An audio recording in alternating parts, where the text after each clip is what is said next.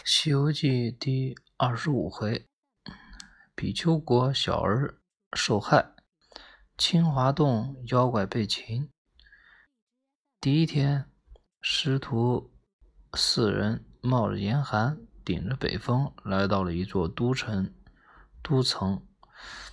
四人来到城中，发现家家户户门前都放着一个大灯笼。用漂亮的彩布盖在上面。唐僧好奇道：“悟空，你去找个人问问，这是什么地方？为什么每家门前都会放着一个灯笼？”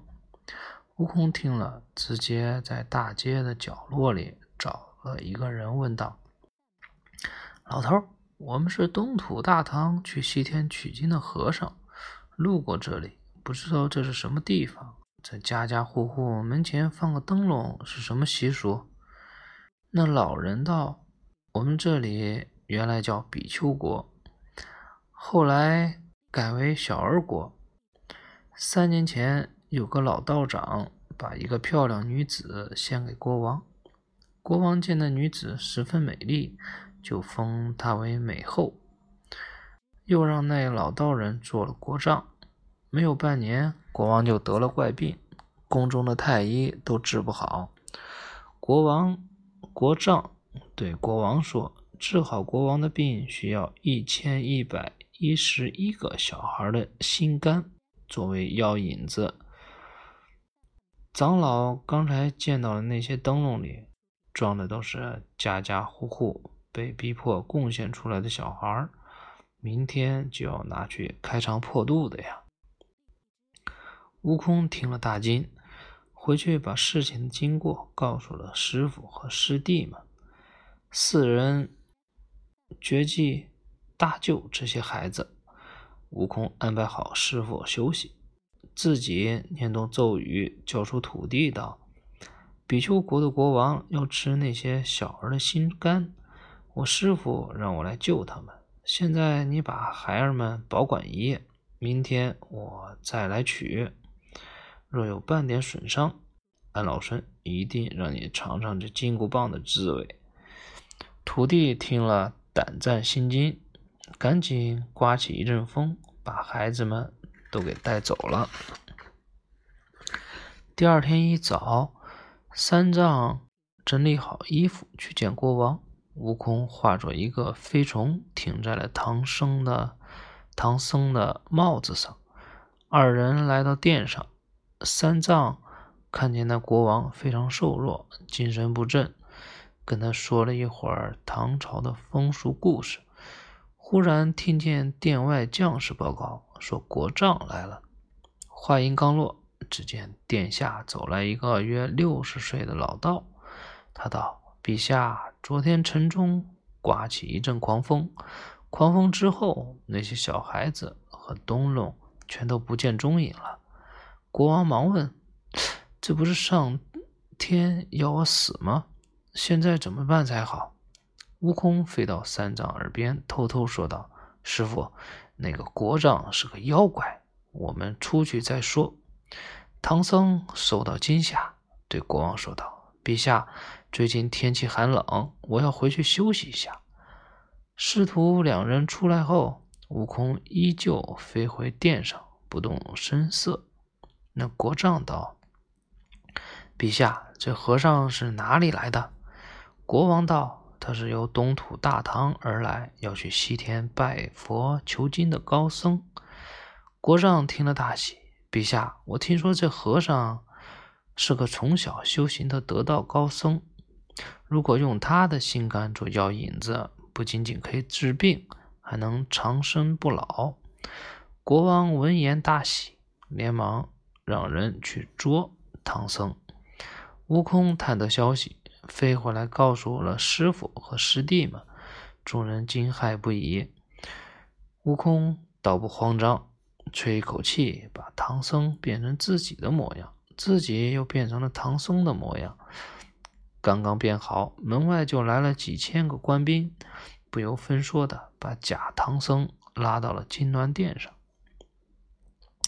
悟空被带到国王面前，也不行礼，大叫道：“比丘王，你带我来做什么？”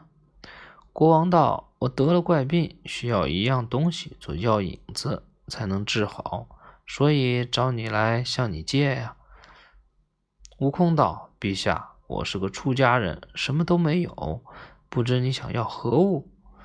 国王道：“我要你的心肝。”悟空听了道：“国王，我心肝倒是有几个，但不知道你要哪种颜色的。”国王听了，怒吼道。就要你的黑心！悟空道：“既然这样，那就拿刀来把我的心挖出来看看。如有黑心，你就拿去。”黑心心，国丈忙让人拿来尖刀递给悟空。悟空接过尖刀，将自己的胸膛剖开，拿出一大堆红心、白心、黄心等等。就是没有黑心，国王看得心惊肉跳，连忙道：“没有黑心，赶紧收起来吧。”悟空收了心肝，忍不住现出了原形，道：“你这个无道的昏君，我和尚的心都是好心，你却要找黑心，就让俺老孙找你这国丈要。”国丈此时方才看出他是五百年前大闹天宫的齐天大圣。见金箍棒打来，不敢迎战，赶紧化成一阵风飞逃出去。悟空紧追，两人在半空中大战起来，斗了十来个回合，那老道抵不住，化作一道白光，消失掉了。悟空寻不着，便跳回殿中，见国王和百官一起下跪道：“多谢圣生。”帮我们赶走了妖怪。悟空道：“这妖怪不除掉，他还会回来害人。你们告诉我，他从哪里来的？我去把他彻底除掉。”国王道：“圣生，嗯，大圣，圣，嗯，生生。我听他说过，出城向南走七十里的柳树林，有一座柳林坡，清华洞就是他的住处。”悟空带着八戒瞬间来到了柳树林，却找不到什么青花洞，只好叫来土地。土地道：“大圣，大圣，你到前面那个有九个枝桠的大树柳大柳树旁，围着柳树左走三圈，右走三圈，再用手在树上拍一下，连喊。”三声开门，就会看见清华洞。悟空依言而行，用手在树上拍了，却叫着开门。那柳树呼啦一声开了两扇门。悟空对八戒说：“你在外面守着，我进去看看。”他走进洞中，见门上写着“清华仙府”四个大字。再往里走，看见老道和美后正在喝酒。悟空大叫一声，举棒就打。老道慌忙中拽起了根龙头拐杖，拼力抵挡。两人边打边走，边走一路来到洞外，守在洞口的八戒上去帮忙。老道知道自己斗不过他们，化作一道白光朝东飞去。两人急忙追赶。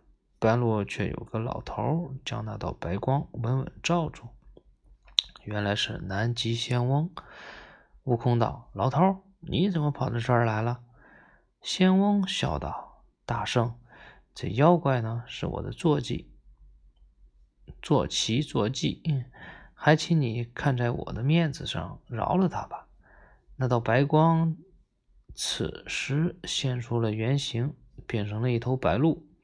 悟空说道：“既然是你来说情，就饶了他吧。”南极仙翁一听，笑呵呵的骑上白鹿上天去了。悟空和八戒返回妖洞，一棒打死打死那个美猴，美猴倒在地上变成白狐狸。他们提了狐狸尾巴，一同来见国王。到了国王面前，悟空把那死狐狸往前一扔：“陛下，这就是你的美后。”国王羞得满脸通红，悟空说道：“那些小孩儿，我早就让土地神弄去照看了。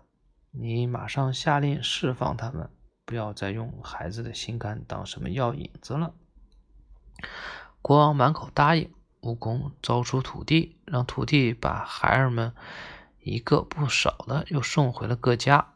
街上家家户户见到自己的孩子好好的，都欢喜无比。国王立即安排宴席款待了唐僧、唐僧师徒。唐僧道：“陛下的病是被那些妖怪的妖气害的，现在妖怪除掉了，陛下。”只要好好调养，就会慢慢恢复。国王大喜，自是一番千恩万谢。第二天，文武百官将师徒四人送出城外，唐僧一行继续向西行去。